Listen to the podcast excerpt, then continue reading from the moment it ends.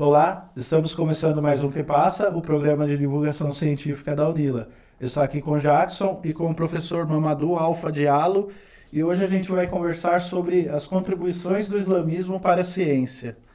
Boa tarde, professor. Se apresenta para a gente, por favor. Boa tarde, sou Mamadou Alfa Diallo, professor do curso de Relações Internacionais, sou senegalês e eu acho que é isso. Professor, para a gente começar, eu queria entender melhor o que é o islamismo e quais as principais vertentes dessa religião. Bom, o islamismo, de uma forma muito resumida, seria uma, uma religião, mas além de ser uma religião, é, uma, é tudo uma cultura. Então, o islamismo, a, a, a, o significado da própria palavra é a paz, mas é toda uma construção do islamismo fundamentado na ideia religiosa mas também um sistema social, um sistema político, uma, um sistema de vida por completo, o islamismo. Então, em relação a divisões, você tem várias divisões, mas as básicas, as principais, eu entre sunita e xiita. Essas são duas divisões que são bastante conhecidas e que surgiram no, na morte do profeta Muhammad então, houve uma disputa por uma, pela sucessão do profeta, então surgiu dois grupos. O grupo xiita, que defendiam, que defendem o Ali como único sucessor do profeta, ou seja, uma sucessão na linha familiar, e havia os companheiros do profeta e aqueles que acompanhavam ele, que, que são o Abu Bakr, Omar, Osman. Então, a sucessão, segundo os escritos, alguns, os, principalmente os sunitas, eles acreditam que havia uma recomendação que a sucessão seja nessa ordem. O Abu Bakr, Omar, Osman, depois o Ali. E foi assim. Mas a divisão teve no início da na morte do profeta e teve esses dois grupos separados. Professor, qual é a importância do Islã na ciência?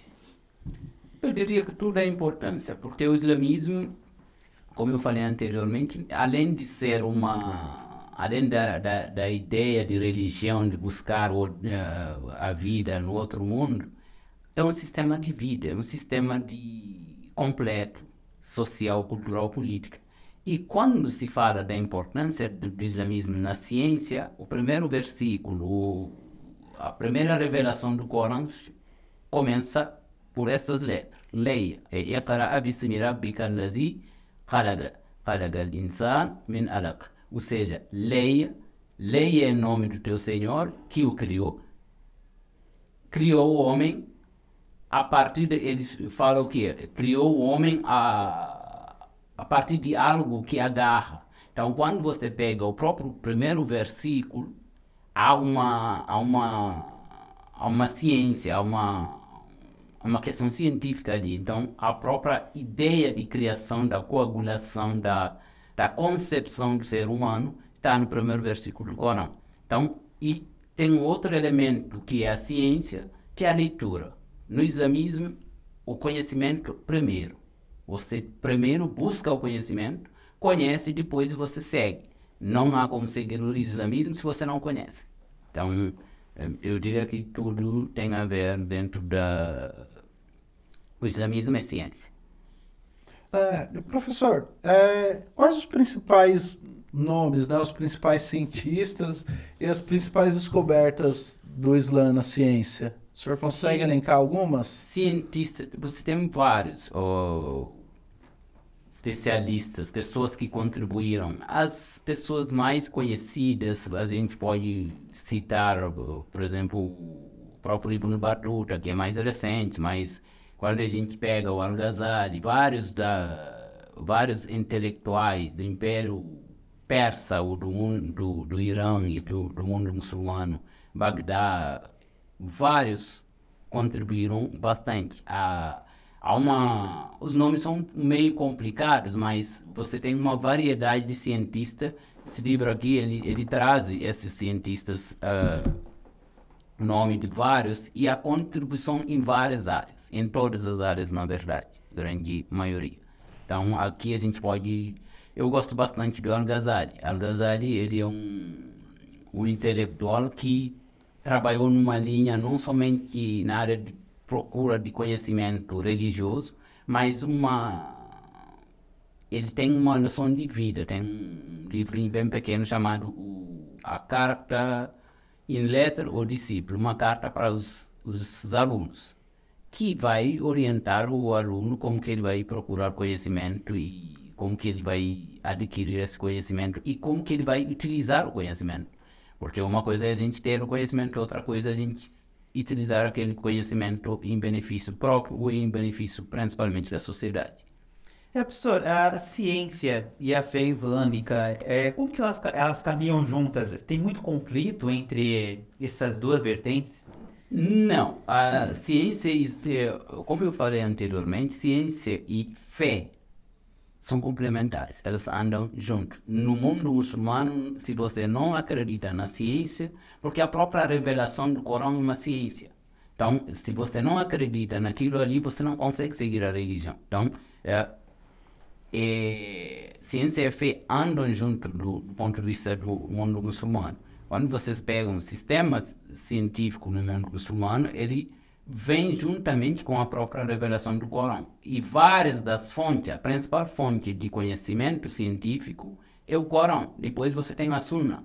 Só que a Sunna, você tem toda várias escolas, várias uh, várias discussões acadêmicas, científicas, sobre vários debates sobre a própria Sunna.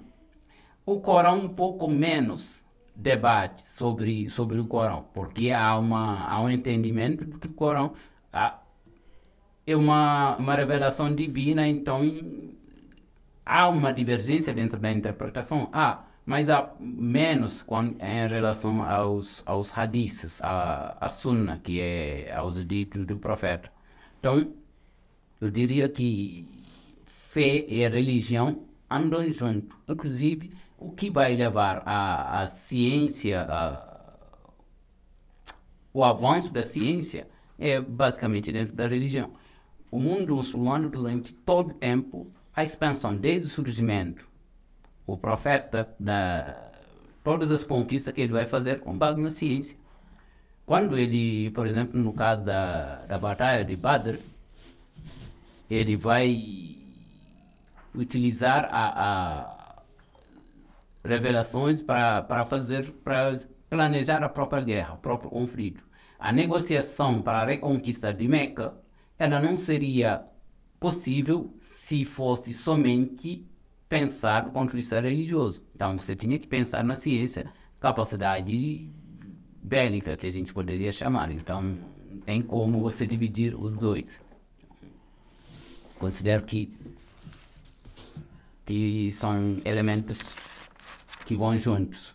Professor, historicamente, né, no, no Ocidente, é, os padres, né, os missionários religiosos, eles eram, foram é, cientistas né, de renome que fizeram várias descobertas é, científicas mas sendo padres católicos. No Islã existe também essa ligação entre os, os religiosos e a ciência, ou os religiosos trabalham só com a religiosidade? Há uma, como, como eu falei anteriormente, não há divisão entre ciência e religião. Os religio, o, o religioso no mundo muçulmano é aquele que domina, é aquele que, que, que tem o conhecimento. E o conhecimento, ele, ele é um, a base do conhecimento é a ciência. Então, você tem, o mundo muçulmano não tem os grandes sábios muçulmanos, são grandes cientistas, cientistas também. Uhum. E, inclusive, né, você está falando dos padres, tem que lembrar que o islamismo nada mais, nada menos que a continuidade das duas primeiras religiões reveladas, que é o judaísmo é o cristianismo. Então, o islamismo, quando chega, é, chega com complementação, como a parte final dessa revelação. Ou seja, o Corão é a continuidade da Torá, da Bíblia e uh, o fim da mensagem, da, da revelação. Nesse sentido, um, os sábios muçulmanos foram os que principalmente traduziram as produções científicas, ou várias produções científicas, anteriores ao, ao surgimento do islamismo. Então, imaginam que pode haver que certas obras desses padres, principalmente no, no mundo grego, romano, foram traduzidas por muçulmanos para o conhecimento, para ter acesso a, esse, a esses conhecimentos. É, professor, e quais foram as principais áreas que o, que o Islã acabou se desenvolvendo dentro da ciência? Eu diria bastantes áreas, todas as áreas, principalmente a medicina. Quando você pega a prática religiosa, o meu dia a dia, ele é totalmente pautado em, por exemplo, em, em bem-estar social. Então, quando você fala de bem-estar social, por exemplo, a medicina, hoje, depois da pandemia, a gente sabe como que a, a limpeza, como que a, a, a higiene é importante mundo muçulmano há cinco orações diárias. Uma das coisas que é obrigatória é a lavagem das mãos, cinco vezes por, por dia, pelo menos. A alimentação, você tem uma regra como que eu me alimento. Então, isso também é, é, é medicinal, é, é muito sábio. Eu não posso comer, ingerir alimento além de um terço da minha barriga. Eu tenho que ter um espaço para alimento, um espaço para para água ou espaço para ar. Caso contrário, a gente não sobrevive. E isso está dentro, está tá no Corão, está na, na, na, ciência islâmica. Então, todos esses fatores são calculados a partir de um. Eu diria que é uma ciência na área de medicina, por exemplo. Você pegar a astronomia, que me parece depois até a gente vai falar, também é a mesma coisa todos a própria direção que eu vou pegar, como que eu vou saber aonde que eu vou me dirigir nesse momento para fazer a oração? Acompanhamento do, do, dos, da lua, de, do, do sol, esses elementos vem, vieram junto com o mundo muçulmano, se molda a partir desses elementos, se localiza a partir desses elementos. Então a gente pode a área de medicina, a área de saúde, a área da, da astronomia, da geografia, enfim, várias das áreas são muito bem tratadas dentro do, dentro do próprio Corão. A gente, vocês vão ter várias versi vários versículos que vão tratar dessas, dessas questões. Então, eu só ia perguntar se, caso a ciência descubra alguma uma resposta que o, que o Alcorão não tenha, então ele pode vir a se moldar usando a ciência como base? Sim. Ou o livro é sagrado, não se mexe mais? Não, a, a, o livro, o Corão, ele não se mexe, ele não se modifica, ele não é inovado. Isso não significa que o comportamento do ser humano ou do, do muçulmano não muda. A ciência fora da ciência religiosa ou fora do conhecimento do Corão, ela é totalmente aceita. Tem, tem livros sobre o Corão e a ciência, a Bíblia e a ciência, que vão fazer essas comparações, esses estudos. Os avanços tecnológicos são muito bem-vindos dentro do mundo muçulmano. Todo ano, acho que esse ano não, não foi, não, não foi mas normalmente sempre o pessoal aqui da mesquita de Foz do Iguaçu eles organizam uma, uma observação da Lua a partir dali do Itaipu, no observatório ali, no... como é o nome? É, ali no... No Polo Astronômico. Por quê? Porque para nós, para iniciar a, o mês do Ramadã, tem que ver a Lua. Então, normalmente, a Lua ela, é ela que define o calendário muçulmano.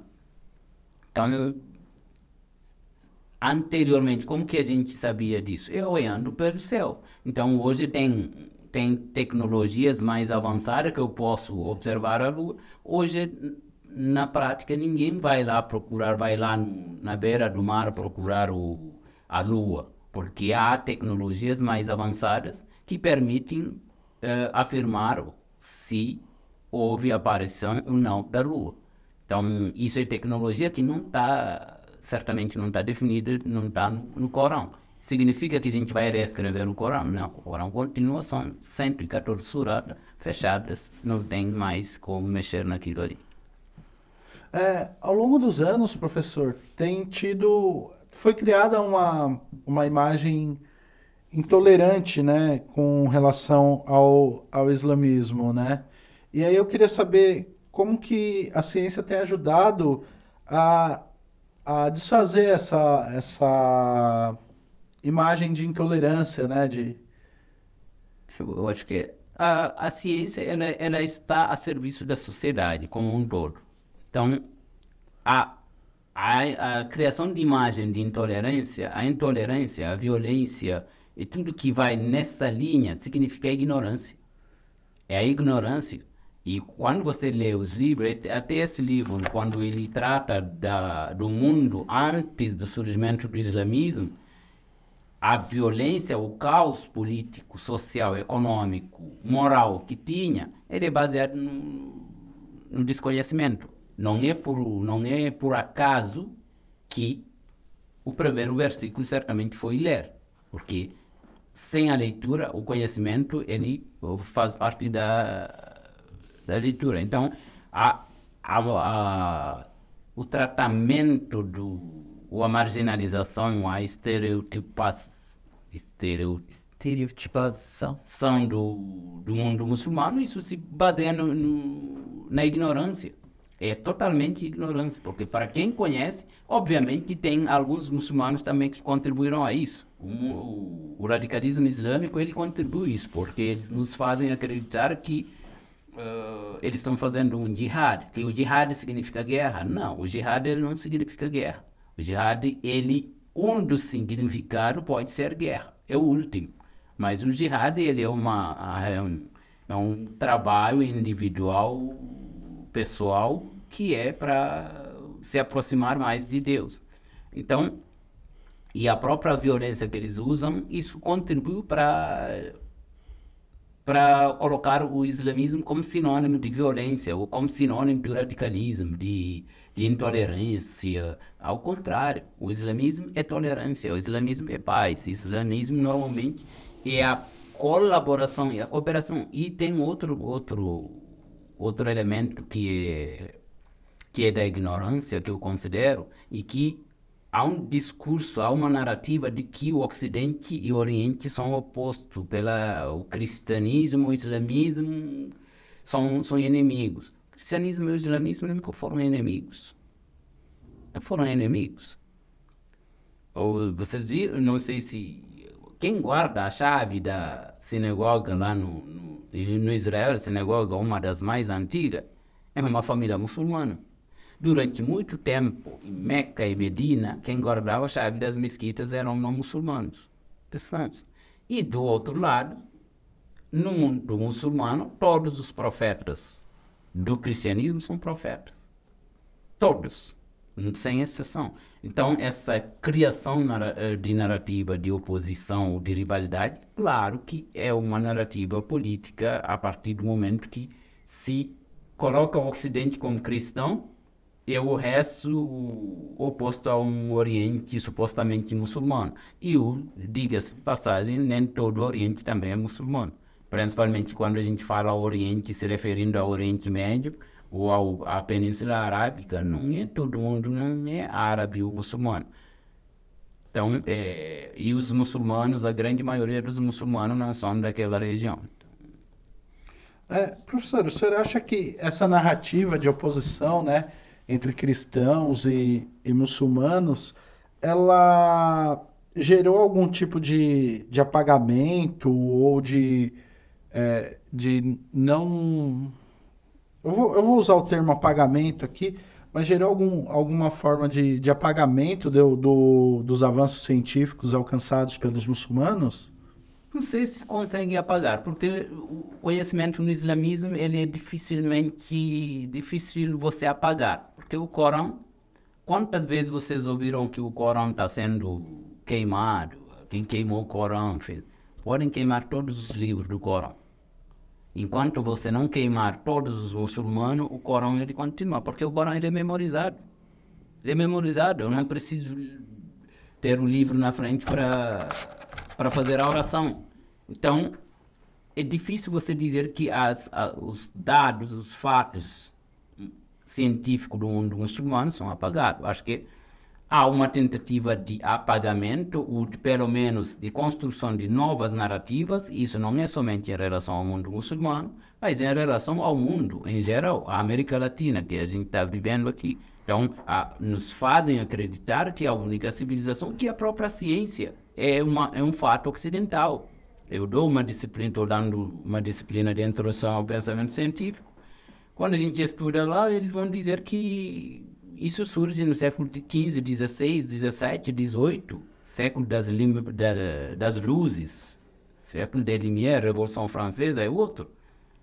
A própria ciência parece que surgiu naquele momento.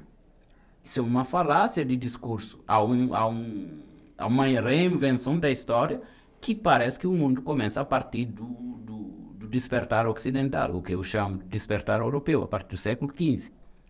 Lembrando que, quando a gente fala do, do, da própria, do próprio conhecimento do Ocidente, quem colonizou e, eu diria, civilizou o Ocidente, se, é, se ela é civilizada, César não concordaria comigo, foi o mundo árabe-islâmico durante muito tempo, que ocupou a Península Ibérica. E várias da, vários dos elementos culturais, uh, históricos, memoriais, são, fazem parte da, da bagagem do legado do mundo muçulmano.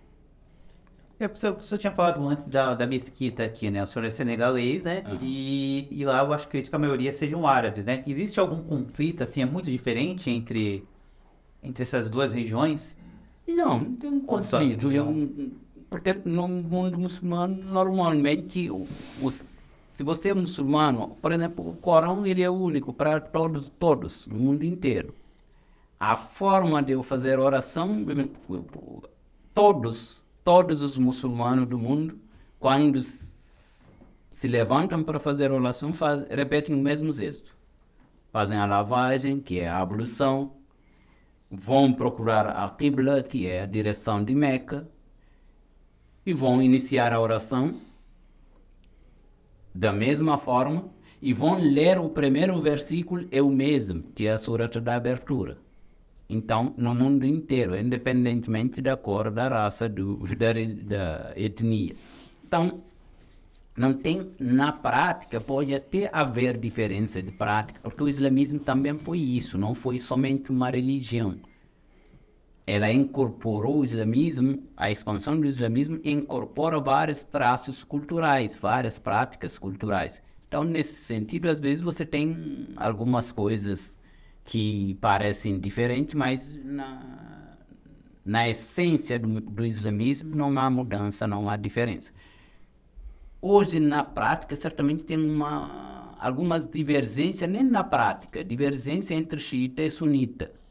Por exemplo, para os sunitas, todos os companheiros do profeta são companheiros. São a legitimidade da sucessão ou da, da ascensão ao poder do Abu Bakr, do Omar, do Osman foi legal, foi legítimo. Para os xiitas, certamente não. O, único legítimo seria o, o Khalifa Ali, que é o último. Mas isso é uma divergência, eu diria, política, não religiosa. É uma questão política. Claro que depois do todo o tempo histórico que passou com várias, uh, vários conflitos, várias divergências, essas, essas rivalidades políticas elas transformam meio que em traços da religião. Parece que isso faz parte da religião agora. A gente não pode negar que passa a incorporar um pouco as práticas religiosas. Mas é. Diria que não tem uma diferença entre. E aproveitando, né, que a gente está falando de Arabisquina, né, falamos sobre a questão do, do início do Ramadã, né, que eles usam a astronomia. E eu queria saber outros avanços que também a, a religião trouxe para a astronomia. Então, você tem vários. Uh, a, a, a, questão da astronomia, tanto na observação dos. na a própria configuração do céu, da terra, todos. Você tem versículos completos, você tem isso descrito no Corão, você tem a, a importância na prática do, do islamismo desses elementos da natureza. Isso são bastante importantes. A lua, por exemplo, se eu não souber quando que sai a lua nova, eu não consigo saber seguir a, por exemplo, fazer a, o, Ramadã. Não é só o Ramadã. Vários dos meses você tem dias específicos que o profeta fazia jejum. Então esses dias uh, são tidos como sunna. As pessoas fazem esse jejum. Então toda grande parte dos muçulmanos que seguem a sunna do profeta, todo mês lunar décimo terceiro, décimo quarto, décimo quinto dia você, você jejua. Ou então, segunda e quinta. É, as pessoas dependendo de quem. Isso não é obrigação, mas é, não é uma prática. Só que para você fazer isso, você tem que saber a, a calendário muçulmano, a lua. Em relação aos, aos outros uh, elementos do planeta, também você tem. Todos fazem parte do, do conhecimento do mundo muçulmano. E são bastante importantes. Não sei se, uh, se eu respondi, mas tem, tem bastante coisa que são que são da natureza, da astronomia, que fazem parte da própria religião. Própria direção da, da, da Meca, isso é fundamental no mundo muçulmano. Professor, é, eu queria saber como, qual é o papel da mulher, né? Nesse, nessa. O, a mulher trabalhando como cientista no, no, mundo no mundo muçulmano, né? Na cultura islâmica. E eu queria saber se existem atualmente ou historicamente é, mulheres cientistas de destaque dentro do mundo islâmico. É, não, não me recordo assim de nome, não tenho, mas existe com certeza a, a própria a esposa do profeta Aisha, ela, ela é uma das pessoas mais à frente do mundo muçulmano feminino, mas mais que destacar um nome de uma mulher que se destaca na ciência, tem que saber qual é o papel da mulher no mundo muçulmano. É a principal fonte de conhecimento. É o primeiro, é a primeira pessoa a, a dar os primeiros passos da educação básica. Então, a educação ela é dada pelas mulheres. E as mulheres são ensinadas por mulheres também. Você tem em todos, todo o mundo muçulmano, você tem mulheres que têm conhecimento mais que suficiente, mais que uh, em várias partes do mundo, porque o Corão o estudo do Corão, que é a base da ciência e da, da religião, não é, não é limitado a um ou outro. Isso aí também hoje parece parece contraditório falar isso que a mulher tem tem um papel de destaque no mundo muçulmano, principalmente depois que a gente vê o Afeganistão fechar as escolas ou expulsar as mulheres na escola. Parece que e em nome da religião. Isso é isso é, é revoltante porque quando se sabe que não tem não tem fundamento religioso para que você divide. Todo mundo deve procurar conhecimento. O conhecimento ele, ele é central no mundo muçulmano e as mulheres são as primeiras e são as principais uh, pessoas de passação de conhecimento. São elas que nos que ensinam. No mundo muçulmano, quem cuida não somente o fato de cuidar, cuidar das crianças da casa, mas quem dá o ensino é a, é a mulher. O grande exemplo é a mulher. E como que é para um muçulmano fazer pesquisa aqui no, no Ocidente? Deve ser uma barreira a mais? Ou questão cultural? Não, porque não sei se nessa, você não faz pesquisa, ah, eu estou fazer, estou fazendo pesquisa como muçulmano, estou fazendo, mas uh, você faz pesquisa como cientista. E no mundo, no mundo ocidental, os grandes professores, os grandes eh, cientistas também eles bebem na, na literatura muçulmana. Então, quando você pega quem estuda a egiptologia, a, a base do conhecimento, quem que inventou, quem que tem... Então, grande parte das, da, das fontes de conhecimento são fontes muçulmanas. Então, não vejo uma diferença de fazer ciência, seja porque eu sou muçulmano. Às vezes, no mundo atual, onde o terrorismo, o preconceito, isso pode, certamente, em pequena parcela, influenciar um pouco uma discriminação, mas eu não diria que isso é devido a, ao fato de você ser muçulmano ou não. Mas é, alguma área da ciência entra em conflito com, com a religião? Por exemplo, alguma área da ciência moderna, digamos, entraria em conflito com, com conceitos muçulmanos? Assim, por exemplo, ah, um, um muçulmano, por exemplo, não pode trabalhar com é, determinada atividade porque entraria em conflito com conceitos religiosos? Eu não conheço, eu não posso te afirmar que não tem, mas eu não conheço.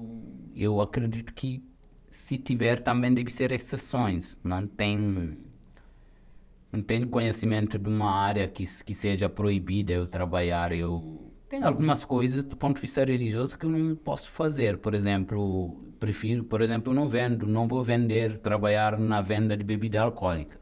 Isso é uma coisa proibida para para o muçulmano. Então, imagino que o muçulmano, quando ele tem uma opção, ele não vai, por exemplo, fazer ciência para aprimorar a produção, a comercialização do, da bebida alcoólica, por uma questão religiosa. Significa que os muçulmanos não vendem ou não tomam bebida alcoólica? Obviamente que não. A gente sabe que a realidade é outra. É.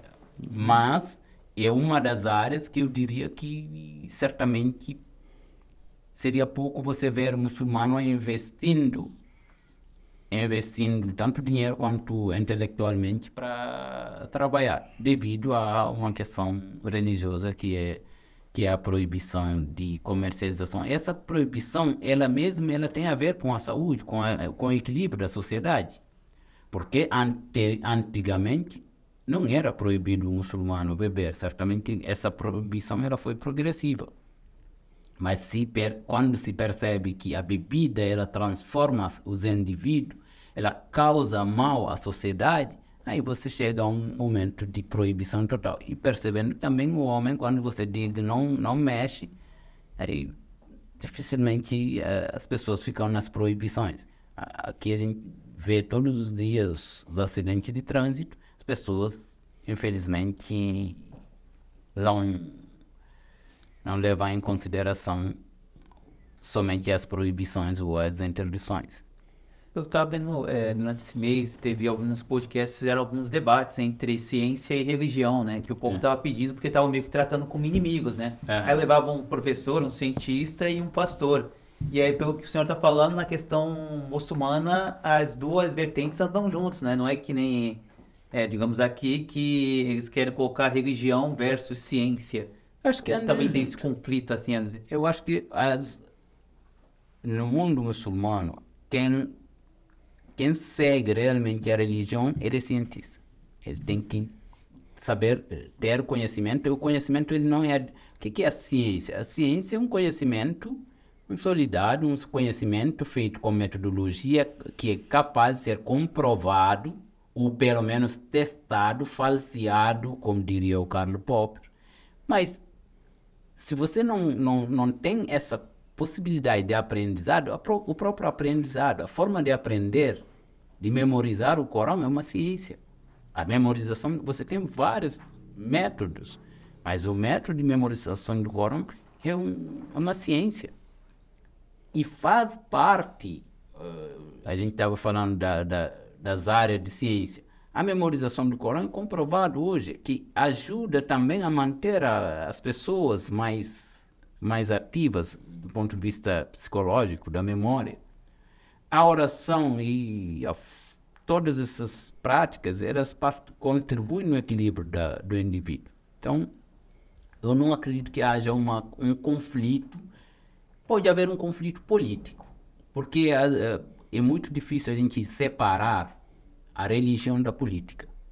Há um, há um pressuposto no Ocidente de que essas duas andam separadas, que ah, o Estado ele, ele, ele, ele não é religioso, ele, ele é separado da religião. Mas a gente sabe que A religião ela tem um, um impacto muito grande no Estado, na política. A política tem um impacto muito grande na religião. Então, isso pode mudar essa concepção, mas do ponto de vista religião ciência, não vejo, não considero que há uma divergência. Nas ciências exatas, é, o, o conhecimento islâmico ele era bem avançado na antiguidade, né? Com tanto na matemática quanto na arquitetura. É, e esse conhecimento ele, ele foi passado para o Ocidente ali na, na ocupação ibérica, né? Muito desse conhecimento foi, foi passado ali durante a ocupação ibérica. Sim, de uma certa a ocupação ibérica é uma, uma, uma das fases dessa passação, mas não, a gente não pode esquecer quando se fala da a gente todos nós no primário aprendemos vários teoremas, Pitágoras e companhia, Pitágoras, Tales, eh, na área de matemática, as regras da algebra. A gente, o que não se diz é que grande parte desses eh, desses inventores, entre aspas, desses teoremas, onde que eles estudaram? grande parte, se você pegar o Tales, o Shehan Diop, ele vai demonstrar que Tales, Pitágoras, todos esses caras, até os filósofos gre gregos, grande parte passaram décadas, ou pelo menos uma década, no Egito. Obviamente, pode-se dizer que isso é anterior ao mundo muçulmano. Sim, pode ser.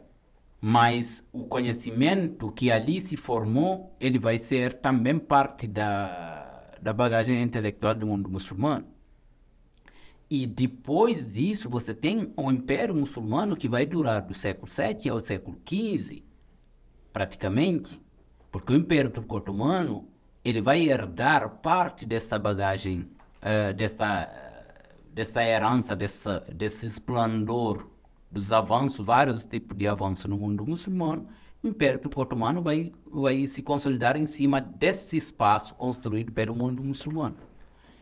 Isso vai servir de base também para o próprio Ocidente. Então, quando o Ocidente coloniza esses territórios, hoje a gente sabe que grande parte da documentação nos países colonizados, eles estão no, no, no continente europeu.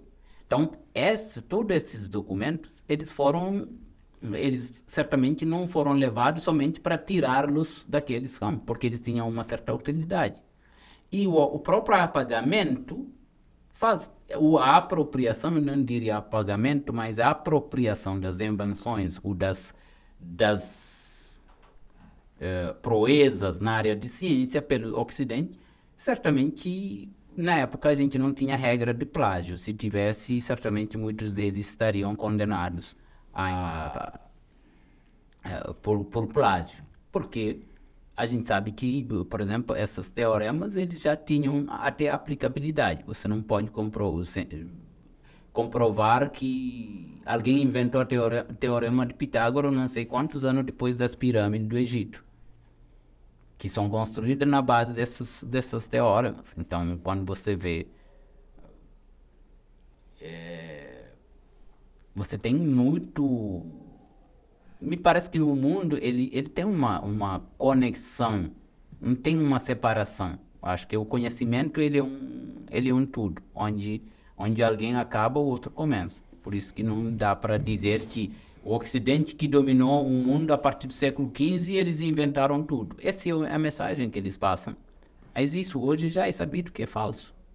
A própria ideia do século XVII, a, Revolu a, a Revolução Francesa, não sei, 1789.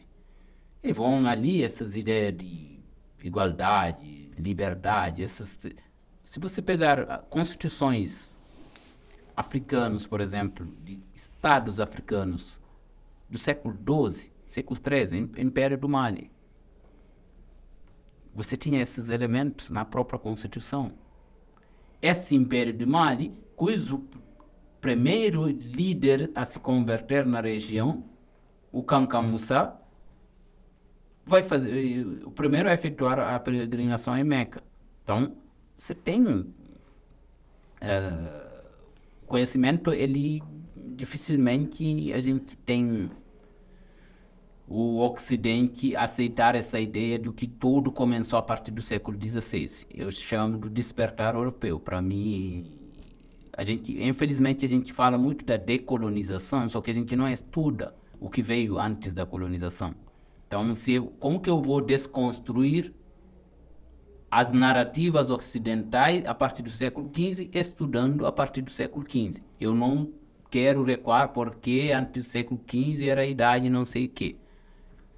É, me parece um grande problema dentro da, da, da academia atual que a gente tem. A ciência, quando a gente. Essa disciplina de, de introdução ao pensamento científico, tudo começa por Platão e companhia, e século XVI, século das luzes, vai ser a base fundamental que tudo se inventou.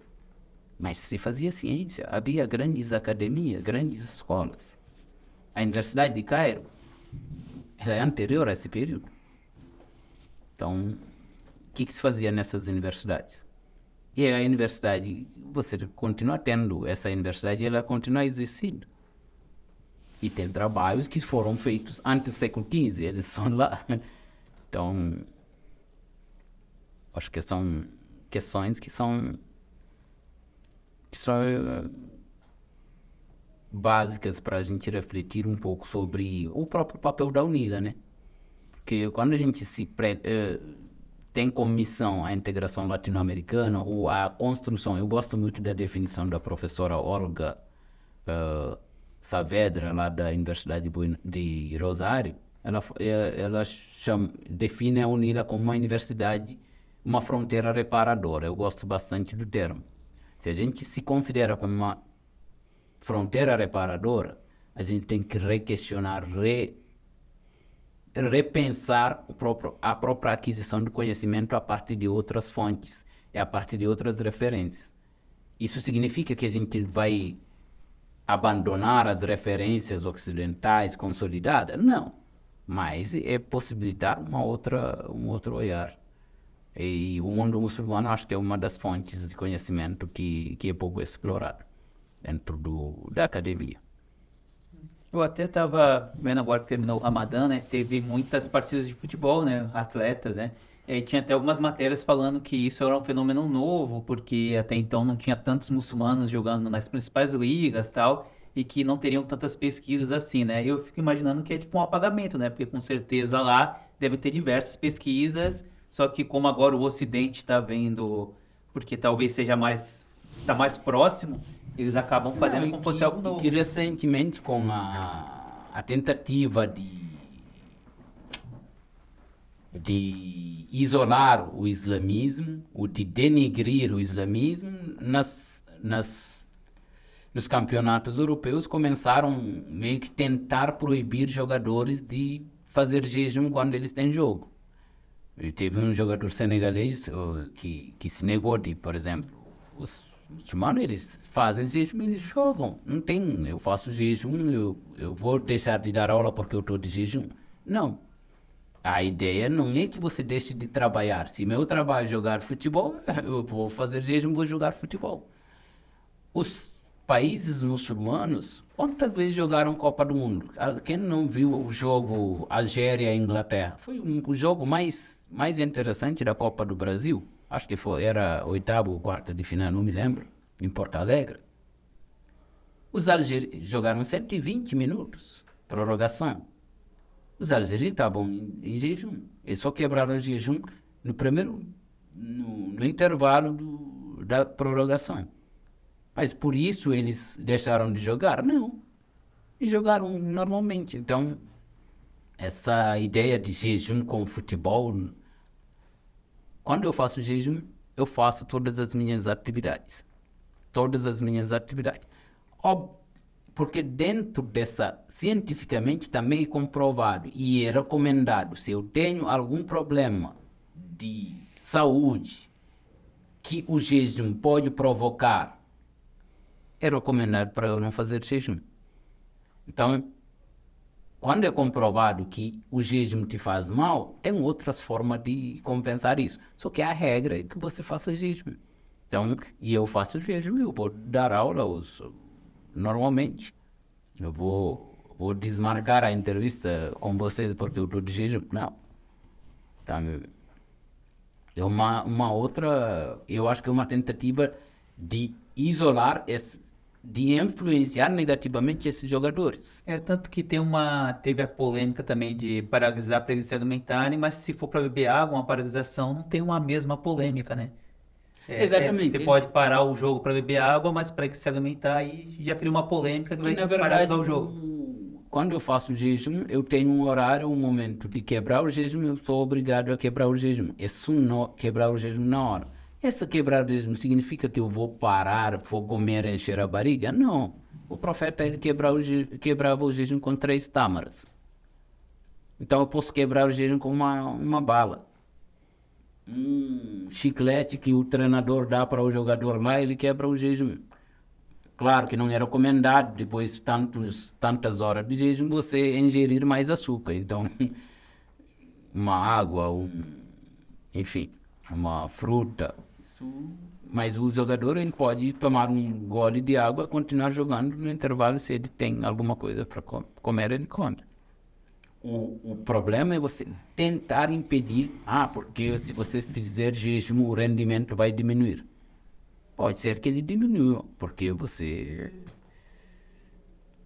Você é humano, mas isso faz parte da. da, da, da prática. Eu faço jejum. Os alunos eles não percebem que eu estou de jejum.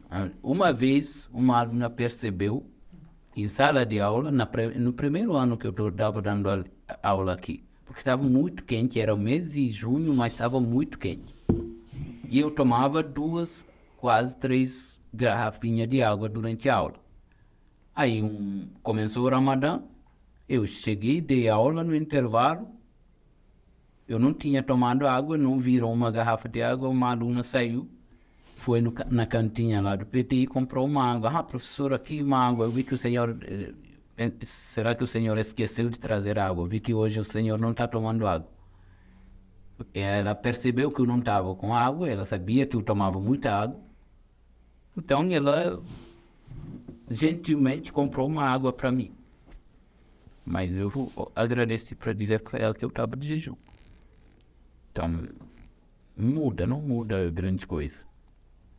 Parece que é muito mais para criticar a religião e um certo preconceito do que propriamente o jejum, né? Uma fórmula de é, porque não, o jejum pode ser que em algum momento tenha um impacto um pouco negativo, mas não, não influencia muito no rendimento do jogador. Jogador profissional, como Sadio Mane, Ahmed Salah e companhia. Benzema foi o melhor do mundo. Benzema, ou. Esses, eles jejuam desde que eles tinham 12, 13 anos.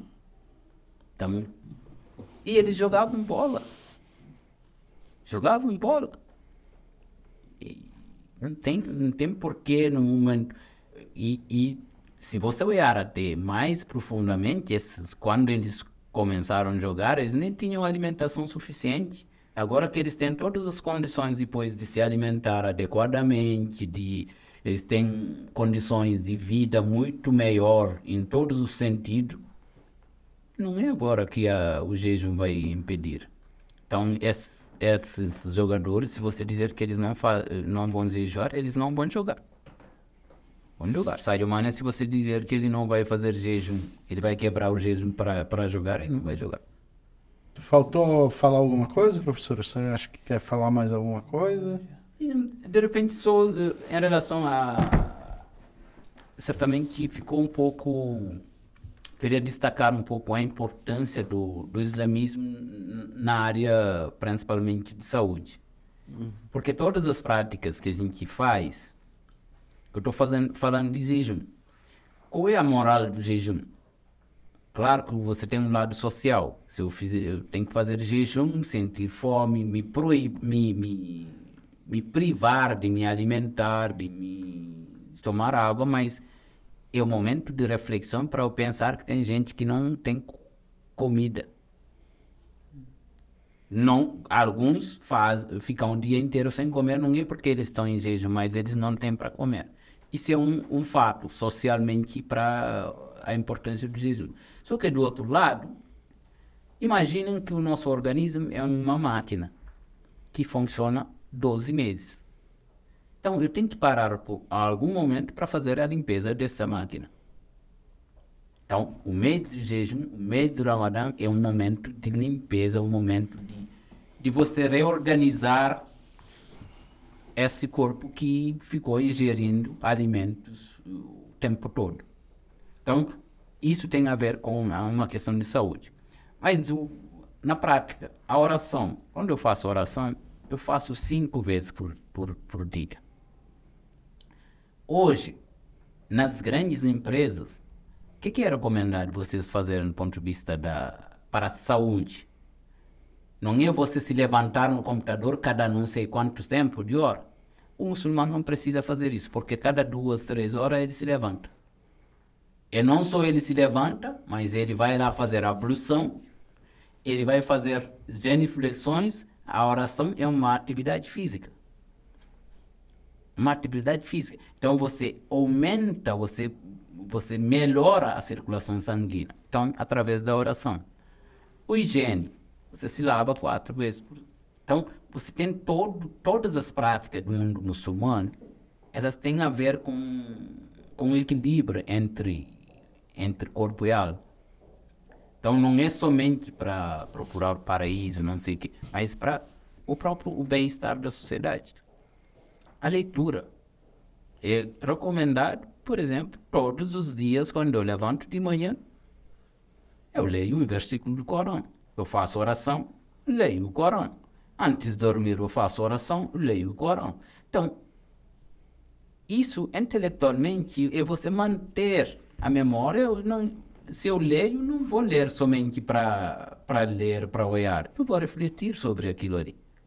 Então, uma atividade mental também. Então, você tem N atividade no mundo muçulmano, as práticas, elas têm a ver com a questão de saúde. A alimentação.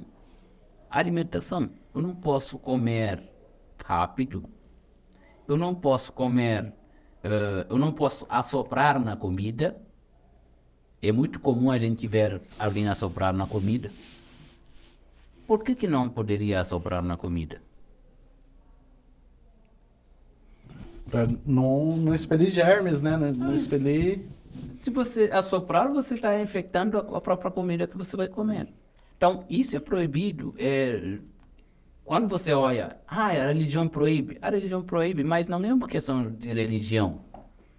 Se você assoprar, isso não te torna menos muçulmano. Mas isso te intoxica. Certamente você vai antecipar a tua ida do outro lado ou no inferno ou no paraíso. Tomara que seja no paraíso, mas se não. Então, esses são elementos que a ciência, o próprio halal, a carne, quando se fala, ah, o muçulmano tem que comer carne halal, o que, que é carne halal? Tira todo o sangue do boi. Não, é a forma de, de matar o animal. O que, que é o halal? O halal é, é a forma de você matar o animal, tem que ser o menos, com o menos sofrimento possível. Hoje, se você for lá no Mato Grosso, na, as pessoas que fazem agronegócio, que trabalham com bois, com abate, você vê que isso é uma ciência incorporada, porque se sabe que quanto menos estresse o animal tem, melhor a carne. Melhor a carne. Então, é isso o mundo vem dentro das recomendações do, do mundo muçulmano. Então, se fala o halal, ah, não, porque você não, eu não posso comer um animal, um, a carne de um animal que morreu. Eu não sei o que, que, que, que matou o animal. É comum. Era comum, pelo menos nas sociedades anteriores. Ou você ir lá, as pessoas matarem os bois com, com punhaladas, com ferros, enfiando enfim, um estresse gigantesco. E depois você come aquela carne. Aquela carne já vem intoxicada. Então você se intoxica. Então você tem todos, é, vários dos elementos que a gente tem dentro da religião. Claro que a gente vai pensar no paraíso, mas é por um bem-estar social aqui na Terra. É, é uma o, longevidade. O senhor estava falando, né, que o, o Islã, ele tem... Ele, ele procura o bem-estar da sociedade, né? Eu lembrei do, dos cinco pilares, né? Um, um dos pilares do Islã é a. Zakat. É quando. Como que chama? A caridade. Caridade. Na verdade, eu queria que o senhor falasse um pouco mais dos cinco pilares e como que eles moldam a sociedade, né? Então, cinco pilares. Você tem uh, a oração. Tem a oração. O- Primeiro a Shahada. Shahada, você tem que proclamar a unicidade de Deus. Que que é o islamismo? Ser muçulmano é acreditar que Deus é o único. É Muhammad é seu último profeta, em- último enviado. Isso não significa significa que é o último, o derradeiro. Todos os outros foram profetas. Então, é o último. Depois você tem, fez a shahada, faz cinco orações diárias, você tem ah, o zakat, o mês, o mês do Ramadã, terceiro, o zakat, quarto, e a peregrinação em Meca, quinto. Então, se você pegar ah, dois primeiro, a, a unicidade de Deus, se é, é fato, é você se diferenciar daqueles que acreditam em vários deuses. Eu não acredito que tenha alguém que acredita em vários deuses, mas esse é um outro debate entre Muhammad e sua consciência. E a, o zakat é uma obrigação de muçulmano, eu, Muhammad, se eu guardar dinheiro durante um ano, 12 meses, eu tenho que tirar 2,5% daqueles, daquele dinheiro para quem necessita. Para pobres, para pessoas que têm necessidade. Aquele dinheiro, aquele zakat, ele é obrigatório, não é meu. Qual é a diferença? A gente paga imposto do Estado. Certamente no, na igreja também se paga o, o, o crente, o participante, ele contribui de alguma forma O dízimo. o dízimo. Qual é a diferença no mundo muçulmano? E que isso aqui eu posso deixar na mesquita? Posso. Mas eu posso, na minha vizinhança, posso enxergar alguém que necessita ali, eu entrego para ele. E de preferência, é que você faz isso em- discretamente. Discretamente.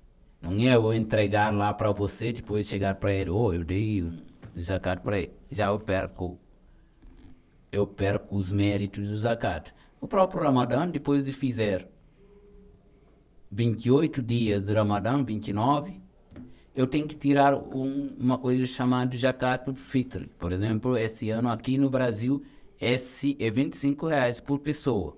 Isso é diferente do outro zakat que é sobre a renda. Isso aqui é um- uma qualidade para validar a, o jejum. Só que para que serve? Porque as pessoas fazem jejum durante um mês, tem gente que não tem dinheiro suficiente, não sabe se vão almoçar no dia do Eid, no dia da festa. Então, esses, esse dinheiro, se eu, eu tenho três membros da minha família, então é 75. Se eu pegar 75, dá para uma pessoa que vive sozinha, que não tem, por exemplo, qualquer um de- que não tem renda nenhuma, ela pode, pelo menos naquele dia, comprar um almoço decente. E isso tem que ser feito antes da oração. Se eu fizer isso depois da oração, eu ganho o mérito de, de, de, da ação, de ter doado, mas não deixa de ser o zakat. Então, esses elementos são importantes do ponto de vista social. Você tem o zakat, que tem essa, esse papel fundamental, papel social, e a, a peregrinação à Meca é para quem puder. Isso é uma obrigação para quem tem condições financeiras, para fazer uma vez na vida a peregrinação em Meca. Não sei se esqueci alguma coisa. E essa, esses cinco pilares, tanto sunitas, xiitas, curdos, são, é universal. Tudo me compra. Todos fazem. Tudo me compra. É, inclusive quando se fala principalmente xiita, ah, o Irã é xiita, ah, o Árabe Saudita é sunita, mas são muçulmanos. Esses quesitos são todos muçulmanos. Todo mundo lê o mesmo Corão. Todo mundo segue essas, esses cinco pilares. Então a discussão é outra. Nesses cinco pilares ninguém discute. em disputa. E todos, por exemplo, os iranianos, anualmente eles vão fazer peregrinação na capital da Arábia Saudita. Por mais que pensa, então.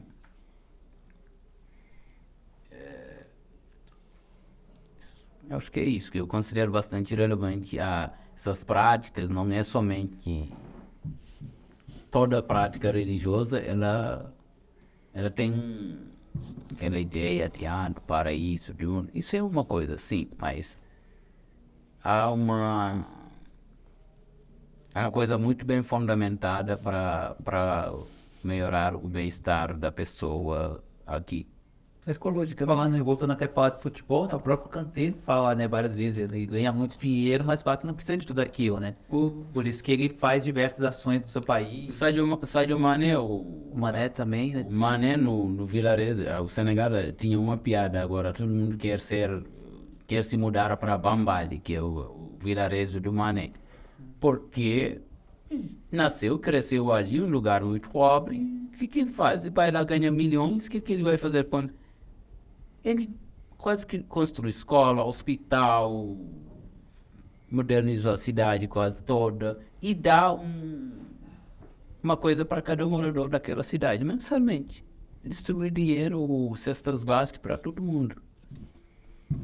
Você não vê ele com, ele, com luxo, ele não quer isso. Então ele faz, não fazendo, porque é isso. Ele tem o mínimo necessário para viver.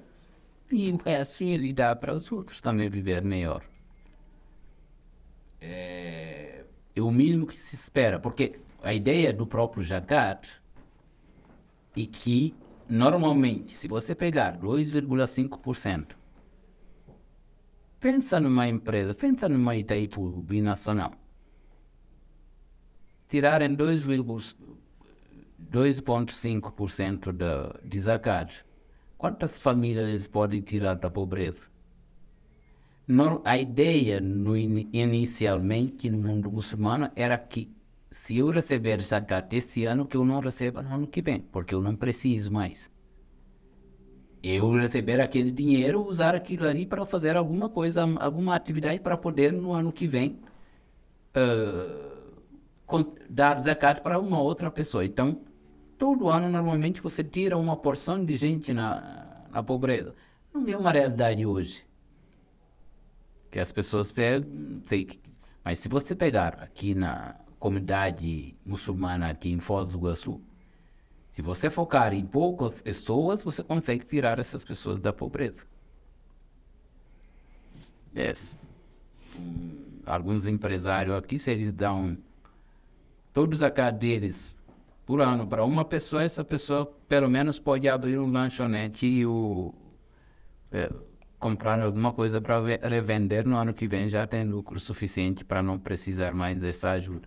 Porque a ideia social é a gente continuar ajudando. Alô. Interessante, professor. A conversa está muito boa. Queria estender mais, mas a gente já passou de uma é, hora de, de conversa. Não sei se ficou muito boa, porque eu fui Ficou ótima. Obrigado pela presença, professor Mamador. Esse foi mais um programa que passa. Obrigado pela sua audiência. Não se esqueça de deixar o like, se inscrever no canal e ativar o sininho das notificações.